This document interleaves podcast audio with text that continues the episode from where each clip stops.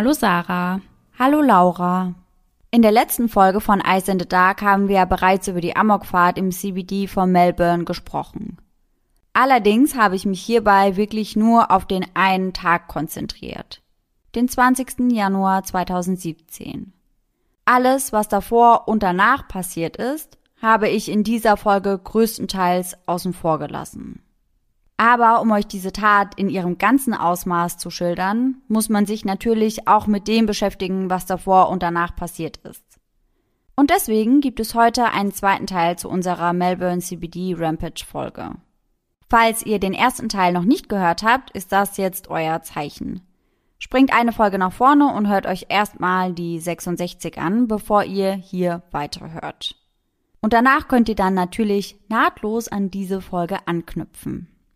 Ich habe mich mit diesem Fall wirklich besonders intensiv befasst und bei der Recherche habe ich mich auch wirklich extrem oft gefragt, warum. Und ich habe mich auch sehr oft gefragt, ob das hätte verhindert werden können. Immerhin war der Täter ja bereits Polizei bekannt. Ich habe mich gefragt, welche Warnhinweise es gab und Spoiler, es gab wirklich einige. Und vor allem habe ich mich natürlich gefragt, welches Motiv hinter dieser Tat steckt. Und ich hatte euch in unsere Insta-Story ja einen Fragensticker gepackt und euch gefragt, was ihr denn für Fragen zu dem Fall habt. Und fast 90 Prozent der Fragen gingen eben in diese Richtung. Was ist das Motiv? Und war der Täter bei klarem Verstand? Und dann weitergesponnen natürlich auch, ist James Gargasulas überhaupt zurechnungsfähig? Kann er überhaupt verantwortlich gemacht werden für das, was er am 20. Januar 2017 getan hat? Denn sicherlich ist euch aufgefallen, dass einige seiner Textnachrichten und Aussagen paranoid und verwirrt geklungen haben. Und das hat tatsächlich schon einige Zeit vor dem besagten Tag begonnen. James Gargasulas war schon von klein auf auffällig und die Bezeichnung eine tickende Zeitbombe habe ich ganz, ganz oft gelesen. Und somit Hello an jeden True Crime Junkie, der heute wieder bei Eyes in the Dark eingeschaltet hat. Sarah und ich erzählen uns hier jeden Sonntag einen wahren Kriminalfall aus aller Welt und wechseln uns dabei immer ab. Einmal ist Sarah an der Reihe und einmal ich. Und dabei achten wir auch darauf, dass wir der anderen nicht verraten, an welchem Fall wir da gerade arbeiten. Im Rahmen unserer Recherche konzentrieren wir uns hauptsächlich auf Internetquellen. Das heißt, wir lesen verschiedene Artikel, schauen uns Dokumentationen an, Überwachungsvideos, Aufnahmen der Prozesse und der Verurteilungen und im besten Fall besorgen wir uns ein dazugehöriges Buch, falls vorhanden. Und all die daraus gesammelten Informationen packen wir für euch dann in unsere jeweilige Folge. Und falls euch das Endergebnis gefällt, vergesst nicht, uns zu abonnieren. Wir beschäftigen uns jetzt mit der Frage, wer James Gargasulas überhaupt ist und starten wirklich komplett von Anfang an. Wir beschäftigen uns natürlich auch damit, wie er überhaupt zum CBD-Killer wurde. Und dafür arbeiten wir alle wichtigen Ereignisse chronologisch durch, bis wir zum 20. Januar 2017 gelangt sind. Und im Anschluss daran sprechen wir dann eben auch über den Prozess, über die Verurteilung und alles, was eben ja nach diesem Tag noch passiert ist. James Gargasulas, auch Jimmy genannt, wird in Adelaide geboren lebt aber bis zu seinem 16. Lebensjahr in Cuba Pedy. Ein kleines Dörfchen mit nicht einmal 2000 Einwohnern. Dort wächst James gemeinsam mit seinem Bruder Angelo bei seinem alleinerziehenden Papa Christos auf. Dieser arbeitet in Cuba Pedy als Minenarbeiter. Die Ortschaft nennt sich nämlich auch selbst die Opalhauptstadt der Welt und ist auch tatsächlich die größte Quelle dieser Edelsteine. Etwa drei Viertel aller weißen Opale weltweit werden in der näheren Umgebung von Cuba Paddy gefunden. Was ich sehr interessant fand und deswegen wollte ich euch das mitteilen. Christos ist wie gesagt alleinerziehend und lebt getrennt von der Mutter seiner Kinder Emily. Diese hat die Familie verlassen und lebt mittlerweile in Melbourne. Ab und an besucht sie ihre Jungs plant teilweise auch für mehrere Tage oder Wochen zu bleiben, doch sie hält es nie lange mit ihrem Ex-Mann aus. Nach zwei, spätestens drei Tagen geht sie da meist wieder zurück nach Melbourne. Und ihre Besuche werden auch immer seltener, eben aus genau diesem Grund. Angelo sagt später, dass sie eine harte Kindheit hatten. Ihr Vater war häufig gewalttätig.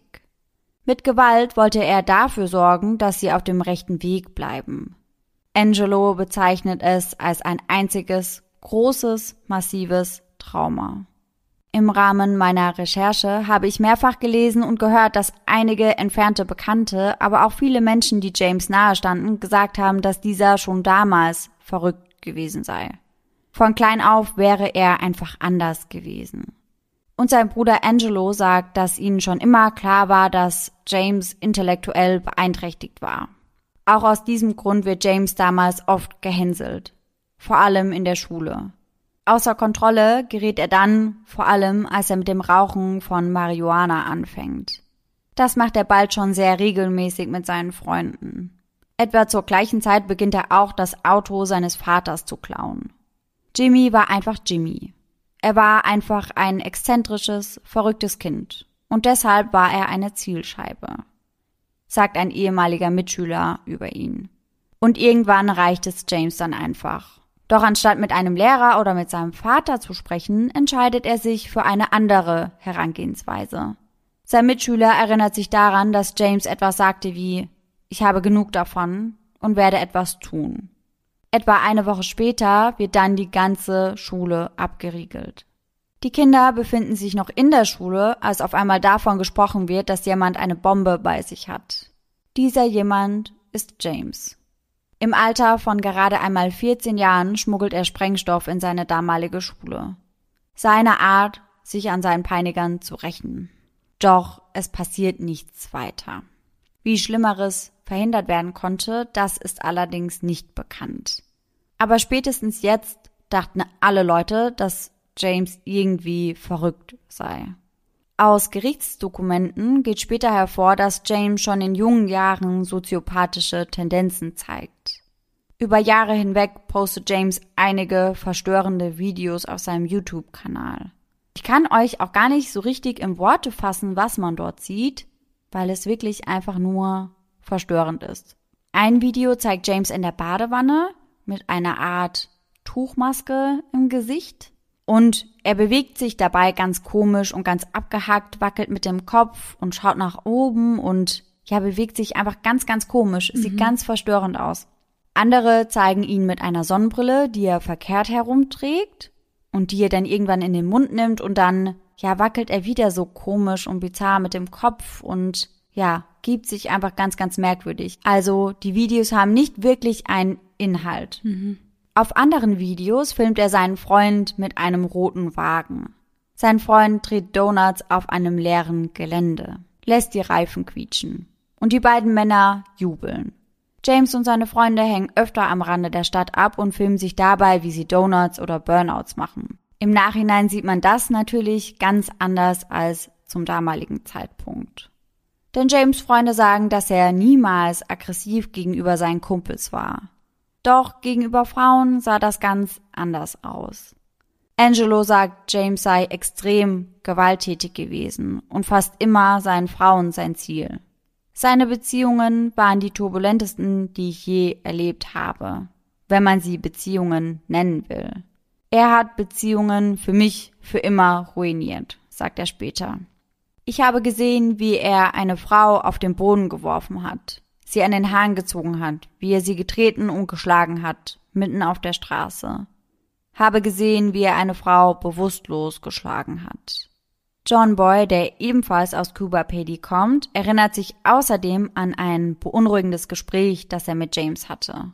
James fragte ihn, ob er jemals jemanden töten würde, wenn es nötig wäre. Beispielsweise wegen Geld oder wegen Drogen. John Boy sagt daraufhin nein, und James sagt dann, dass er kein Problem damit hätte, jemanden zu verletzen oder gar zu töten, wenn es denn nötig wäre.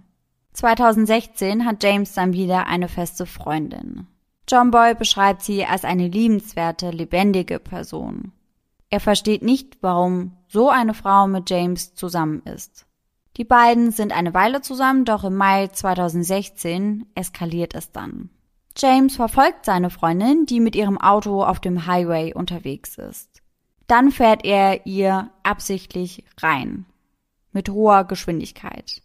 Direkt nach dem Unfall ruft er seinen Bruder Angelo an und sagt mit gebrochener Stimme, Angelo, ich glaube, ich habe gerade meine Freundin umgebracht. Angelo fragt daraufhin dann, was meinst du? Und James antwortet, ich dachte, dass sie mich betrügen würde. Ich habe sie geteaboned und es kam zu einem Unfall. Ich stehe neben ihr und ich glaube, sie ist tot. Und als geteaboned wird übrigens ein Unfall bezeichnet, bei dem die Front eines Fahrzeugs auf die Seite eines anderen Autos aufprallt. Ah, weil das dann aussieht wie so ein T? Ja, genau. Okay. Und anscheinend ist es bei so einem Unfall auch oft so, dass eben diese Aufprallstelle dann die Form eines Ts bildet. Mhm. Also er ist seiner Freundin mit der Schnauze in die Seite ihres Wagens reingedonnert. Im Hintergrund hört Angelo dann das Stöhnen von James Freundin und sagt zu ihm, leg verdammt nochmal auf und ruf den Notdienst. Jimmy, ist das dein Ernst? Und daraufhin legt James dann noch auf und ruft anscheinend den Notarzt. James Freundin liegt die folgenden 23 Tage mit schweren Wirbelsäulenverletzungen im Krankenhaus. Doch auch das rüttelt James nicht wach. Es scheint fast so, als würde er sich in einer Abwärtsspirale befinden und würde da einfach gar nicht mehr rauskommen. Seinen Lebensunterhalt verdient er mittlerweile mit dem Dealen. Hauptsächlich vertickt er Marihuana und Eis. Aber auch alles andere, was er in die Finger bekommt. Und Eis ist übrigens eher bekannt als Crystal Meth, also als Methamphetamin. Eine sehr günstige Droge mit aufputschender Wirkung. Laut einer Statistik aus dem Jahr 2019 nehmen rund zwei Prozent aller Australier Crystal Meth zu sich. Man kann die weißen Kristalle rauchen, sie als Pille schlucken oder sie in Wasser oder Alkohol auflösen und spritzen. Ein ehemals Abhängiger sagt, dass ihm jeder Schuss eine massive Euphorie beschert hätte. Er sei tagelang wach geblieben. Dazu kommt ein scheinbar klareres Denken und eine erhöhte sexuelle Leistung. Und all das passiert, weil Eis das Wohlfühlhormon Dopamin stimuliert.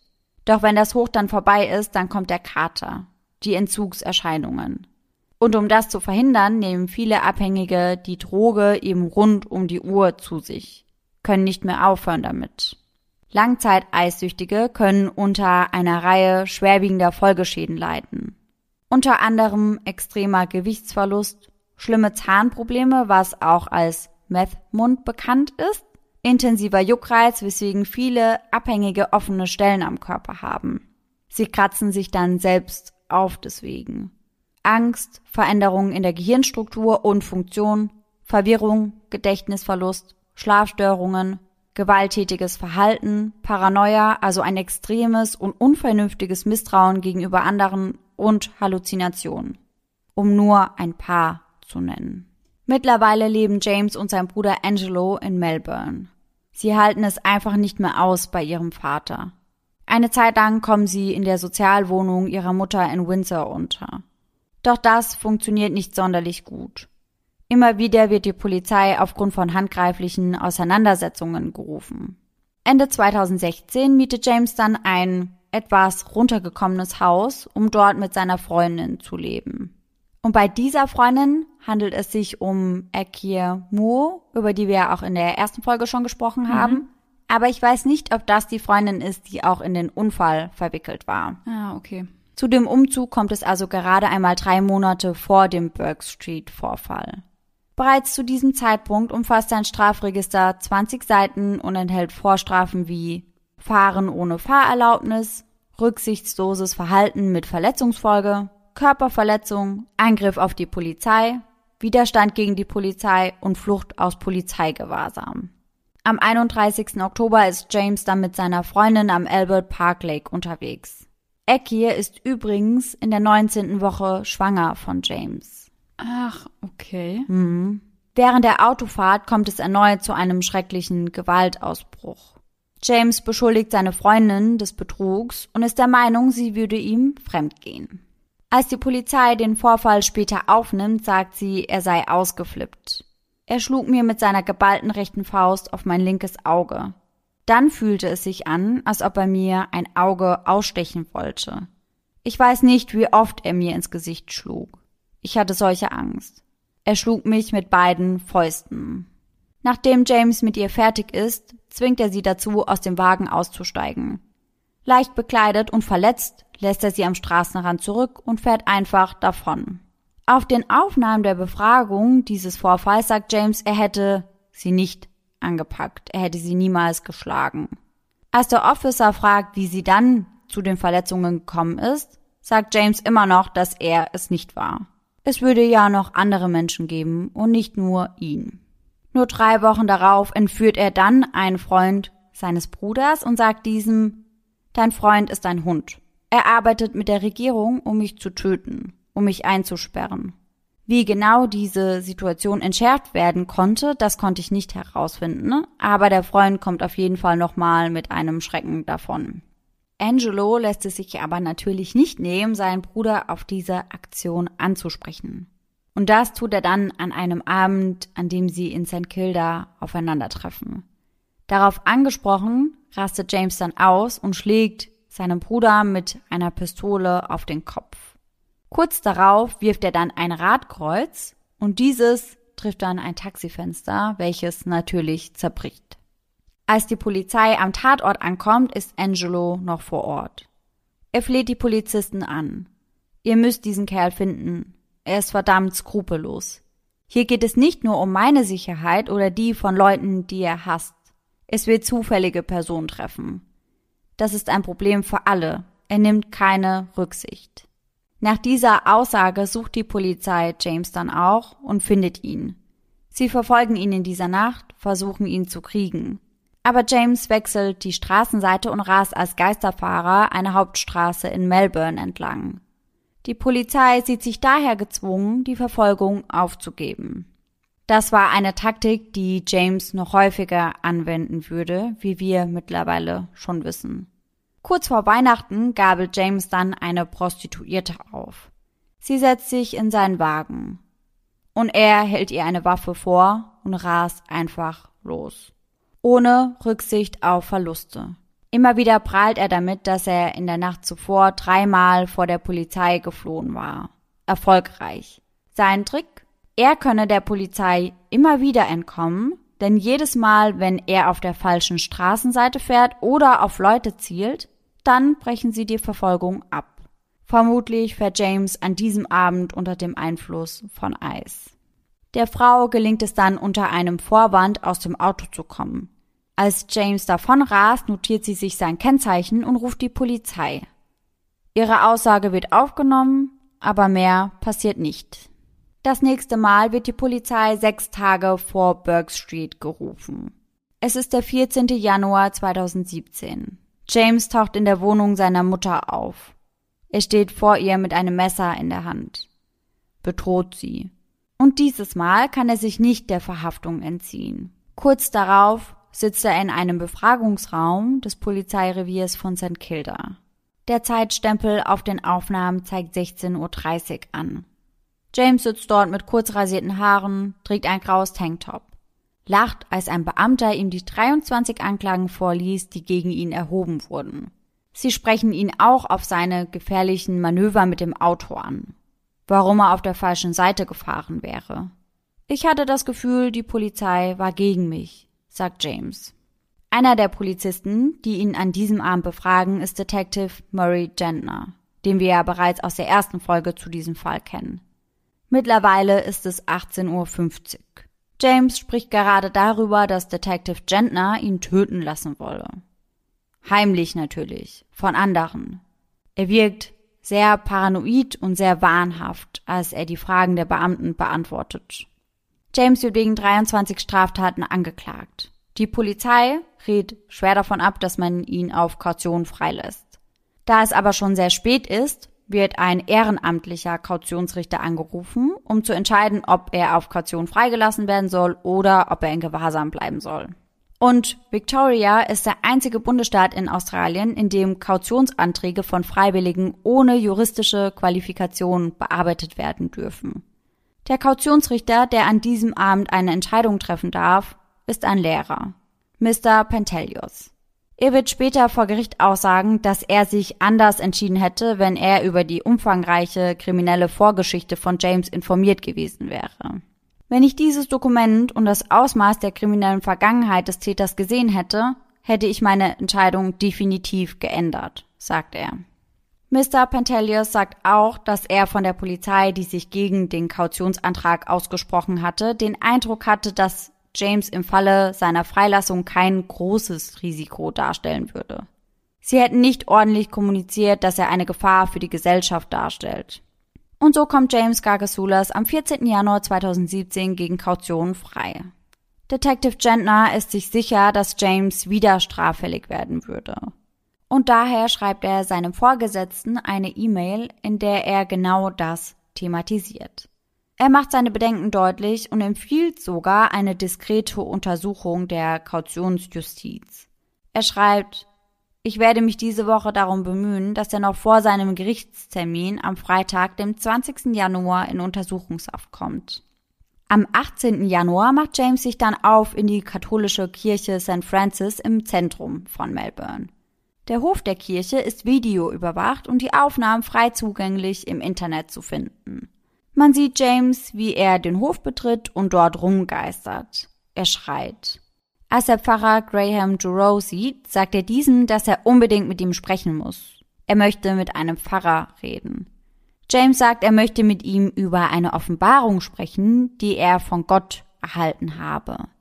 Die Welt wird in einem Monat oder irgendwann im nächsten Monat untergehen. Pfarrer Giroux sagt, seine Augen waren ziemlich durchdringend. Und er sagte irgendwann zu mir, schau mir in die Augen, wenn ich mit dir spreche. Der Pfarrer dreht sich dann irgendwann um, um zurück in die Kirche zu gehen, und James macht daraufhin dann eine Bemerkung. Pfarrer Giroux kann sich nicht mehr an den genauen Wortlaut erinnern, aber es war wohl etwas in der Art wie Sieh dich an, du bist eine Schande, du bist der Teufel. James betritt daraufhin dann die Kirche, stellt sich an den Lesepult, streckt seine Arme aus und beginnt zu predigen. Ein Security-Mitarbeiter filmt diese Szenen und stellt das Video später ins Internet. Er spricht von Freiheitskämpfern, scheint verwirrt zu sein. Im Hintergrund kann man die Orgeln der Kirche hören. James legt irgendwann seinen Kopf zurück und ruft, ich liebe diese Musik. Gott segne euch alle. Ich bin nur hierher gekommen, um die Wahrheit auszusprechen nichts als die Wahrheit. Danke, dass ihr mir zugehört habt. Dann breitet er erneut die Arme aus und sagt, denn der Retter ist hier, vor euren Augen. Und an diesem Punkt reicht es dem Security-Mitarbeiter dann und er bittet ihn von der Bühne. James lässt sich davon aber erst einmal gar nicht beirren. Er hätte ein Geschenk Gottes. Er sagt, man stellt sich gegen niemanden, der predigt. Jemand, der nicht einmal nur predigt, sondern die Wahrheit sagt. Er sagt, er wüsste alles, was hier passiert ist. Alles. Und man hört den Security-Mitarbeiter dann flüstern, ruf einfach die Polizei. Und das tun sie auch und die Polizei taucht dann auch auf und spricht mit James. Und als sie den Namen James Gargasulas überprüfen, stellen sie fest, dass gegen ihn kein Haftbefehl vorliegt. Er wird auch nicht gesucht von der Polizei und gilt auch nicht als gefährlich. Und so lassen sie ihn wieder gehen. Nur vier Stunden später wird dann erneut die Polizei gerufen. Dieses Mal zu dem Wohnblock, in dem James Gargasulas Mutter Emily lebt. James ist dort aufgetaucht und hatte eine Auseinandersetzung mit dem damaligen Partner seiner Mutter, Gavin Wilson. In der letzten Folge hatte ich euch ja erzählt, dass er dessen Auto haben wollte, doch Gavin Wilson wollte ihm dieses eben nicht hergeben. Und daraufhin rastet James aus. Er zündet eine Bibel an und schlägt ihm die brennende Bibel ins Gesicht, versucht daraufhin, ihm die Augen auszustechen. An diesem Tag flüchtet er mit dem roten Holden Commodore von der Wohnung seiner Mutter. Der Wagen, den sein Stiefvater später als gestohlen meldet. Der Wagen, mit dem James nur einige Tage darauf durch die Burke Street rast. In dieser Nacht ruft James Gargasulas wiederholt Triple Zero an. Der Notruf in Australien. Die Telefonistin fragt ihn, zu welcher Adresse die Polizei kommen soll. Und James sagt, ich brauche keine Adresse. Ich möchte einen Staatsnotfall ausrufen, der, naja, ein weltweiter Notfall ist. Dass ein Komet am Himmel steht und dass die NASA sich das ansehen soll, weil er die Erde treffen wird. James hat eine große Menge Eis konsumiert. Er leidet unter einer schweren drogeninduzierten Psychose. Er klingt aggressiv, panisch und besorgt. James sagt der Frau am anderen Ende der Leitung, Sie versuchen mich zu töten, damit mein Bruder die Welt regieren kann, nachdem das verdammt nochmal passiert ist. Und dann werden alle reichen Leute in den Untergrund gehen. Und ja, bla bla bla. Also rechne das mal aus, du dummes Arschloch. Nun, du bist nicht dumm. Du bist nur, du musst verdammt nochmal verstehen, was zum Teufel wirklich los ist. Warum denkst du, dass die Welt im Arsch ist? Warum denkst du, dass es nur Lügen und Betrug gibt? Ja, danach werde ich tot sein aber hoffentlich nicht. Warum werden Sie tot sein, James? fragt die Dame dann, und er antwortet, warum? Weil der Komet mich auslöschen wird, weil ich keinen Schutz habe. Am 19. Januar, einen Tag vor Burke Street, postet James etwas auf Facebook. Ich denke nach. Darüber, was ich mit ihnen machen werde. Lol. Gegen 10 Uhr möchte er dann in die Dogs Bar gehen. Doch der Besitzer hat den Verdacht, dass James unter Drogen steht und verwehrt ihm deswegen den Eintritt. Später beschreibt er James als angeberisch und arrogant. Etwas später am Abend fängt eine Überwachungskamera einer McDonalds-Filiale in St. Kilda den roten Wagen ein. Es ist bereits 0.27 Uhr, als James vorfährt. Danach macht James sich dann erneut auf in Richtung Dogs Bar. Also was ab hier passiert, bespreche ich detailliert in Folge 66. Deswegen an dieser Stelle noch einmal, wenn ihr die Folge noch nicht gehört habt, dann einmal rüberhuschen und anhören. Aber bevor ich jetzt darauf eingehe, was nach dem 20. Januar passiert ist, möchte ich mit euch noch über einige weitere merkwürdige, besorgniserregende Facebook-Posts von James sprechen. Und da gibt es einige. Am 9. Januar schreibt er dann auf einem separaten Facebook-Konto in Großbuchstaben ein ziemlich langen Text und ich werde euch da nur einige Sätze vorlesen, denn ja, dieser ganze Text ist einfach sehr verwirrend. Er schreibt unter anderem, dass ihm die Götter heute Weisheit und Wissen gegeben haben. Spricht darüber, dass sie ihn aufgeweckt hätten. Er sagt, er hätte jetzt alle seine Antworten und auch die Vision einer Zukunft. Er spricht auch über das Werk Satans. Und das wird er in Zukunft auch noch häufiger tun. James schreibt weiter, dass das Gute immer über das Böse siegen wird.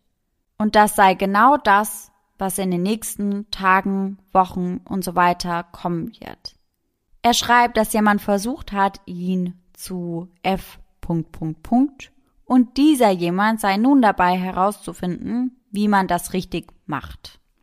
Weiter fügt er hinzu, ich werde euch alle ausschalten, nur ich Ihr braucht eine Armee, um mich zu besiegen.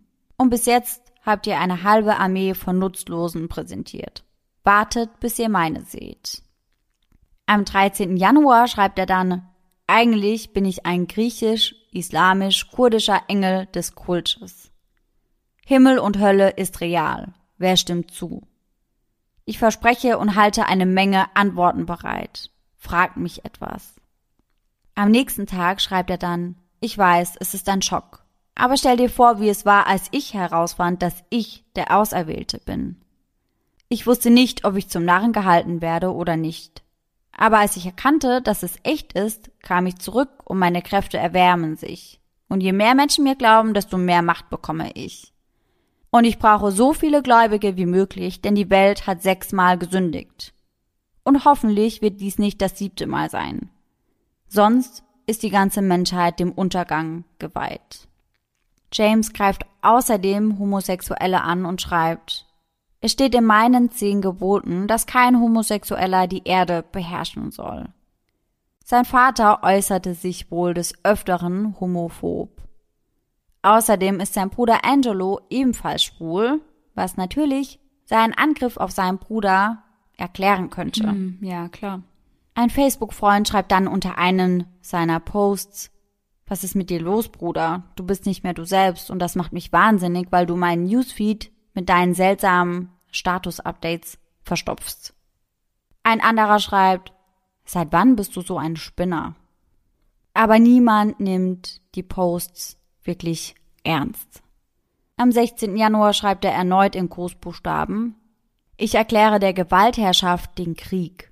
Heute habt ihr Hunde die Wahl, entweder an mich und seine positive Energie zu glauben, die er anbietet, und mir treu zu bleiben oder demjenigen zu dienen, der euch zu seinen Füßen versklavt.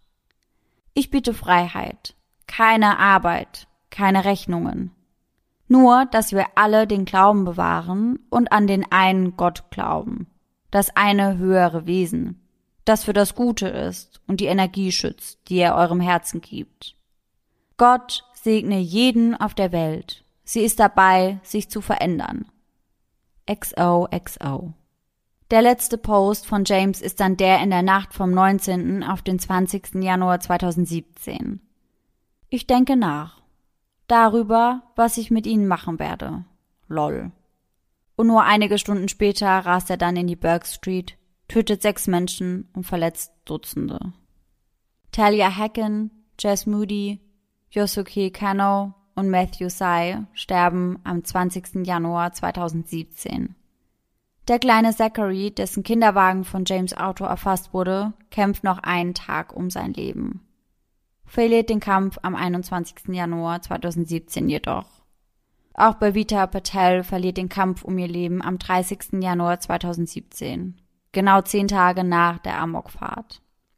Damit steigt die Zahl der Toten auf sechs und eine weitere Mordanklage wird gegen James erhoben. Dieser wird nach seiner Festnahme erstmal ambulant behandelt und dann direkt in Gewahrsam genommen. Die Polizei fordert unmittelbar danach Augenzeugen auf, eine Aussage zu machen und schnell melden sich über 300 Zeugen, die an diesem Tag auf der überfüllten Burke Street unterwegs waren. Schnell wird außerdem vermutet, dass es sich bei dem Anschlag um einen Terrorakt handeln könnte. Doch der Polizeipräsident der Stadt Graham Ashton weist diese Vermutungen schnell zurück. Sagt, die Tat hängt mit einer Messerstecherei am Vortag zusammen, die sich zu einer Amokfahrt entwickelt habe. Vielleicht dachte James ja, dass er seinen Bruder getötet hat und dachte, er hätte jetzt ohnehin nichts mehr zu verlieren.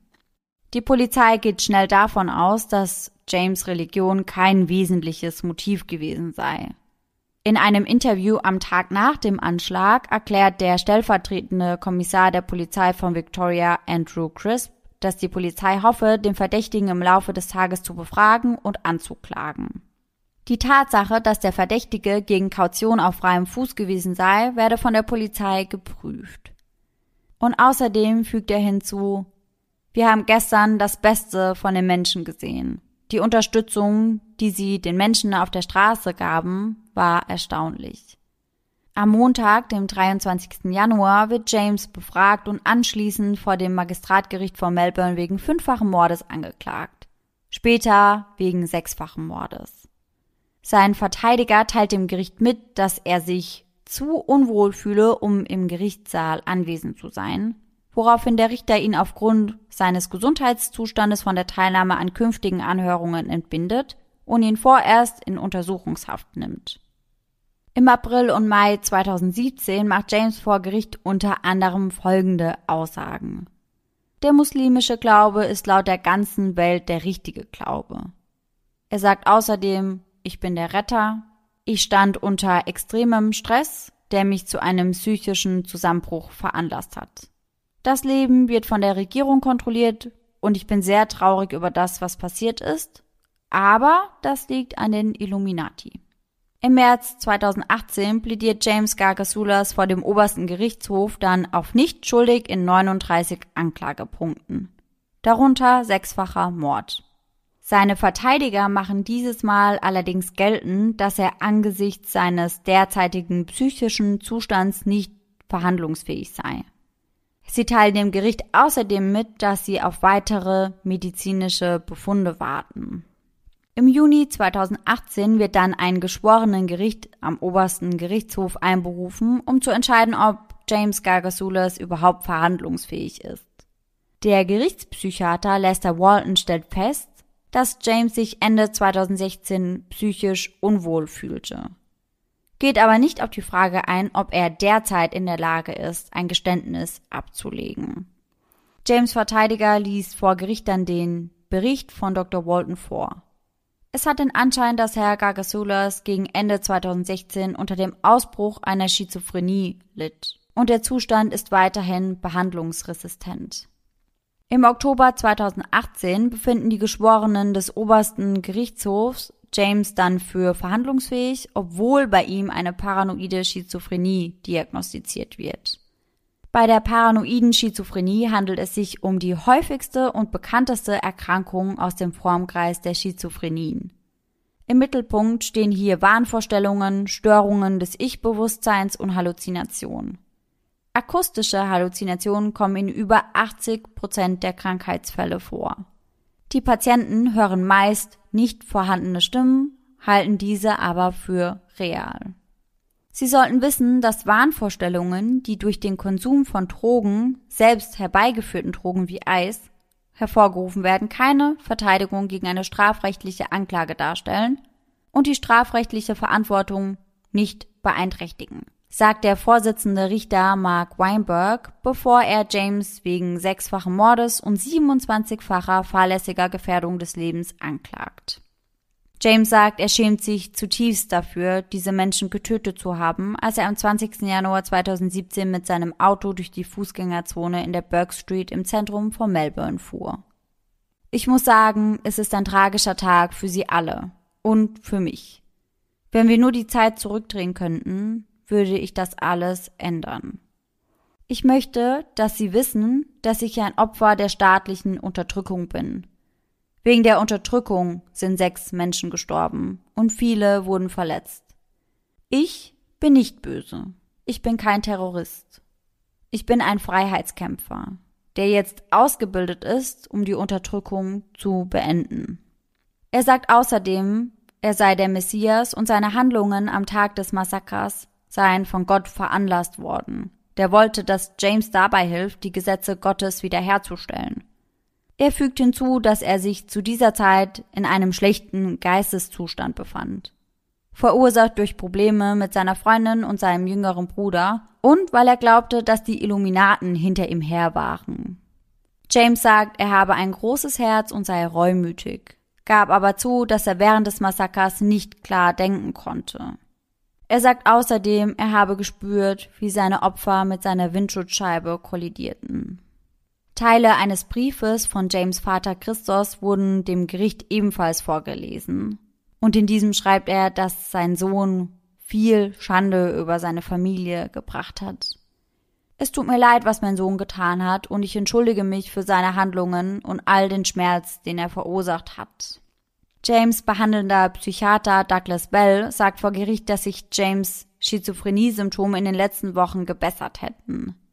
Mittlerweile wird er mit Clozapin behandelt und das ist wohl ein sehr, sehr starkes Medikament, also eigentlich das stärkste Medikament, um eben Schizophrenie zu behandeln.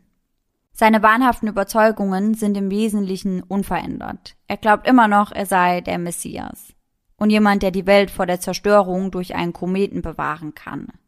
Dr. Bell sagt, dass es im Laufe der Zeit zu einer gewissen Abschwächung seiner wahnhaften Überzeugungen kommen könnte, aber es besteht eine geringe Wahrscheinlichkeit, dass sie sich vollständig auflösen werden. James wird also für eine lange Zeit psychiatrisch in Behandlung sein und Pflege benötigen. Der Staatsanwalt Ray Gibson argumentiert, dass James Zustand seine moralische Schuld nicht mindert und dass er eine lebenslange Haftstrafe ohne Bewährung erhalten sollte. Und im November 2018 fällt dann das Urteil. James Gargasulas wird des sechsfachen Mordes und der 27-fachen fahrlässigen Gefährdung des Lebens schuldig gesprochen. Medizinische Sachverständige sind der Ansicht, dass er am Tag der Tat an einer drogeninduzierten Psychose mit paranoiden Wahnvorstellungen litt. Außerdem wurde festgestellt, dass er amphetaminartige Substanzen und weitere Drogen in seinem Körper hatte. Dennoch war er sich in seiner Handlung und deren Folgen bewusst wusste, dass sie als rechtswidrig angesehen werden würden und war in der Lage, während der Fahrt festen Hindernissen geschickt auszuweichen. Er hätte demnach auch einigen Passanten ausweichen können, entschied sich aber, auf diese draufzuhalten. Es wird ein Strafmaß von mindestens 46 Jahren bis lebenslänglich verhängt. Ganz viele Menschen sprechen im Nachhinein darüber, dass James das sicherlich nur aufgrund der Drogen getan hat. Seine Freunde und Bekannten sind sich darüber einig, dass er nie offensichtliche Anzeichen einer Geisteskrankheit zeigte, bevor er mit Eis anfing. Ab diesem Punkt an wurde er immer wilder, gewalttätiger und verlor irgendwann den Verstand. Um 2012, 2013 herum begann er eine schlechte Wendung zu nehmen. Er rauchte Eis. Dann fing er an, über die Illuminaten, Gott und den Teufel und so zu reden, sagt einer seiner ehemaligen Freunde. Ich kann nicht glauben, dass das passiert ist. Das ist nicht er. Offensichtlich sind es die Drogen, heißt es von einer ehemaligen Freundin. Seine Mutter und sein Vater hingegen möchten nichts mehr mit ihrem Sohn zu tun haben. Sein Vater Chris Gargasulas fuhr von seinem Haus in Cooper Paddy nach Melbourne, nachdem er von dem Vorfall gehört hatte. Stellt aber sofort klar, dass er nicht dort war, um seinen Sohn zu unterstützen. Natürlich ist er verantwortlich, denn Menschen mit Verstand machen so etwas nicht, sagt er gegenüber Seven News. Seine Mutter Emily sagt, dass das nicht der Jimmy ist, den sie kennt. Sie möchte nicht mit ihrem Sohn in Verbindung gebracht werden, möchte nicht, dass jemand weiß, dass sie seine Mutter ist. Sie schämt sich für ihn. Er soll in die Hölle kommen und dort sterben, sagt sie abschließend.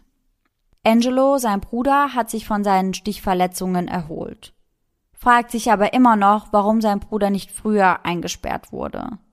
Es hätte so viele Leben retten können. Es hätte so viel Drama vermieden werden können. Auch James Freundin Ekir ist der Meinung, dass das hätte verhindert werden können. Wenn man ihr zum Beispiel am 20. Januar 2017, als sie auf der Polizeiwache war, früher zugehört hätte. Er hatte ihr doch gesagt, dass er in die Stadt fahren würde. Am 28. Oktober 2019 kündigt die Polizei von Victoria eine Politik des feindlichen Fahrzeugs an die erste ihrer Art in Australien, die es den Beamten erlaubt, alle taktischen Optionen zu nutzen, um einen Angriff mit einem Auto zu stoppen. Einschließlich Straßensperren, Rammen eines angreifenden Fahrzeugs, Einschließen des Fahrzeugs oder als letztes Mittel Erschießen eines Täters. Zusätzlich kam es dann noch einmal zu Ermittlungen, um herauszufinden, was die Polizei von Victoria über James Gargasulas wusste wie sie mit ihm im Vorfeld des Massakers in der Burke Street umging und warum er auf Kaution frei war. In einer Erklärung heißt es dann, das ist sicherlich nicht die Schuld eines einzelnen Polizeibeamten, der an diesem Tag an dem Einsatz beteiligt war. Es ist der Höhepunkt einer schlechten Politik, einer unüberlegten Entscheidungsfindung. Und damit müssen wir jetzt alle leben. Leichter gesagt als getan.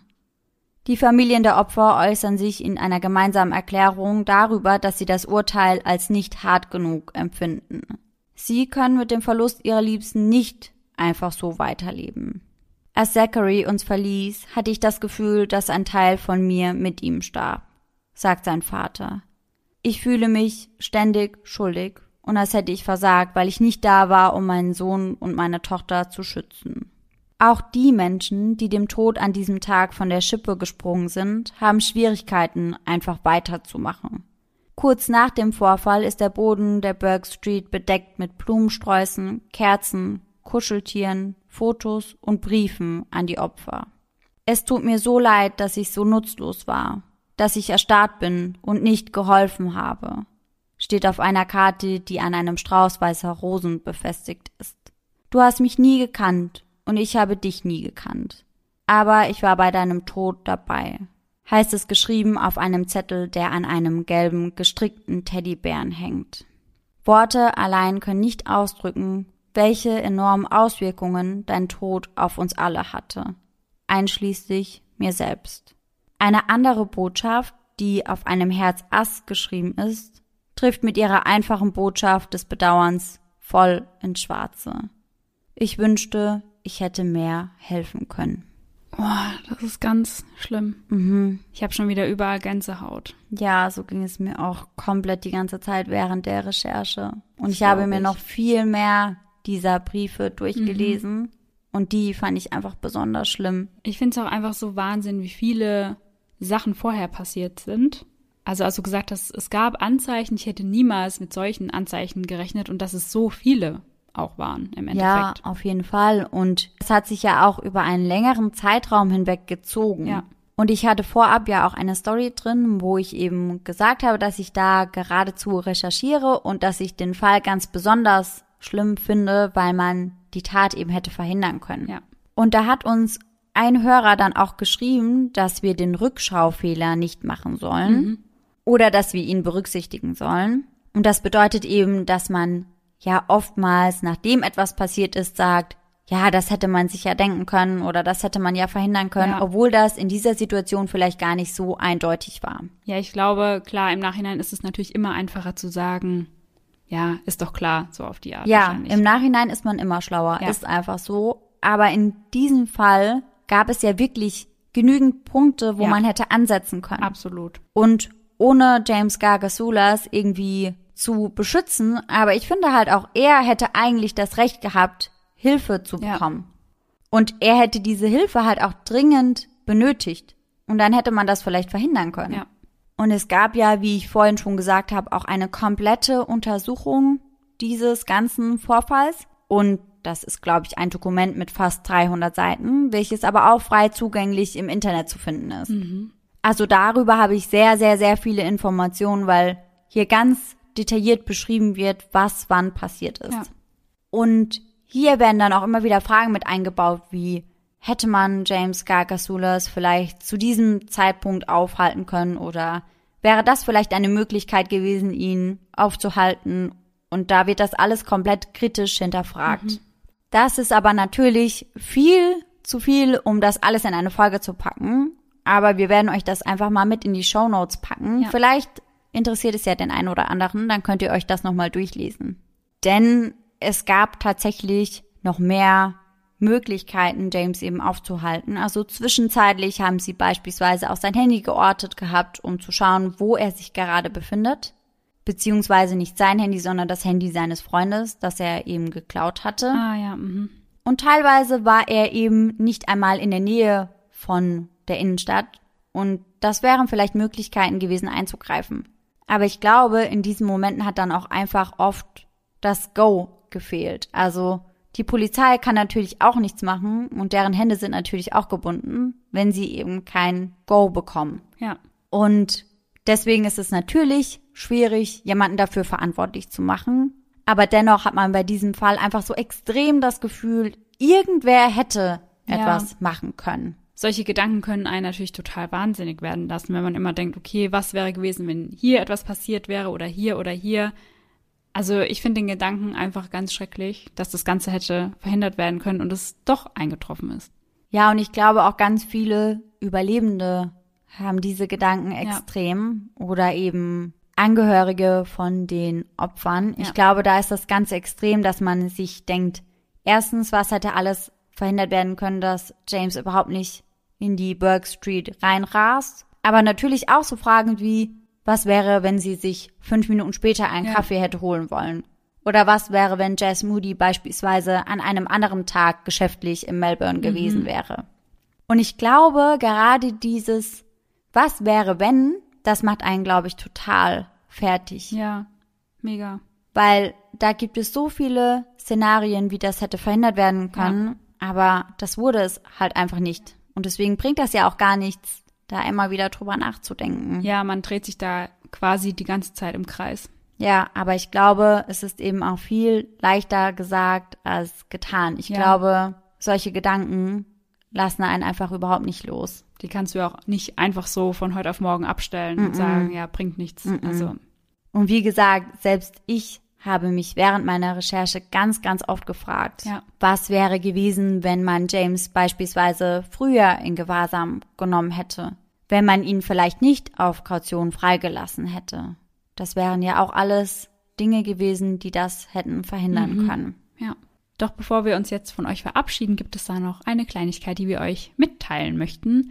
Und zwar erscheint unser Buch morgen, ganz offiziell. Einige von euch haben es ja schon bekommen. Aber ab morgen ist es offiziell im Handel verfügbar. Genau, das heißt, ihr könnt einfach mal in eurem örtlichen Buchladen nachschauen, im Thalia, im Hugendubel oder wo auch immer. Und dann könnt ihr euch unser Buch da kaufen. Ja. Manche haben es direkt vor Ort und falls nicht, könnt ihr es dort aber direkt bestellen. Genau, und dann wird es auch direkt rausgeschickt. Ja.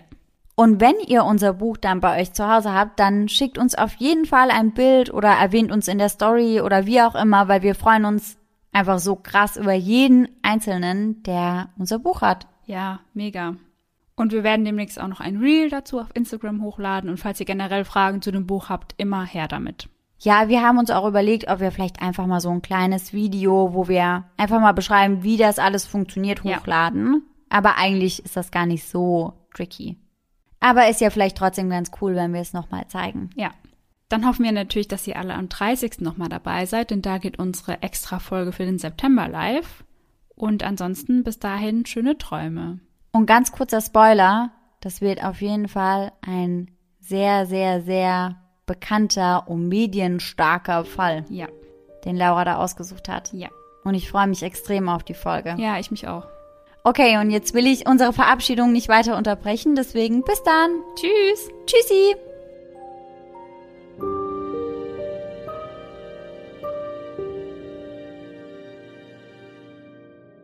Sorry. Einfach so unterbrochen. Ja. So, du bist jetzt fertig hier. So, das reicht jetzt aber. Ende. Halt's Maul jetzt. Sarah und ich erzählen uns hier jeden Sonntag einen wahren Kriminalfall. Das habe ich letztens schon gesagt. gesagt ja. In der es um Präsident, Präsident, sag ich ja, in der es um Präsident Snow geht, wie er quasi zu dem geworden ist, was er heute. Nein, nicht was er heute ist. Nochmal, ich sag's nochmal. Ah, Hilfe, okay. In dem Hörbuch geht es darum, nochmal, nochmal, okay. In dem Hörbuch geht es quasi um Präsident Snow und darüber, wie er, wie sagt, nochmal, okay, ich habe mir nichts aufgeschrieben, deswegen bin ich gerade ein bisschen schlecht. Ich sag's jetzt nochmal, jetzt schaffe ich's. Leute, wenn euch das interessiert, extra Folge Eis in den Tag. Ja, Eis in den Tag vor allem. Eis in den Tag. Besser als Eis in den Darm. Eis in den Darm. Ich glaube, nochmal, was? Ah, nochmal. James taucht in der Mut Mutter, in der Mutter seiner Wohnung auf. Am Schrei, ähm, am Schreizinn. Tschüssi!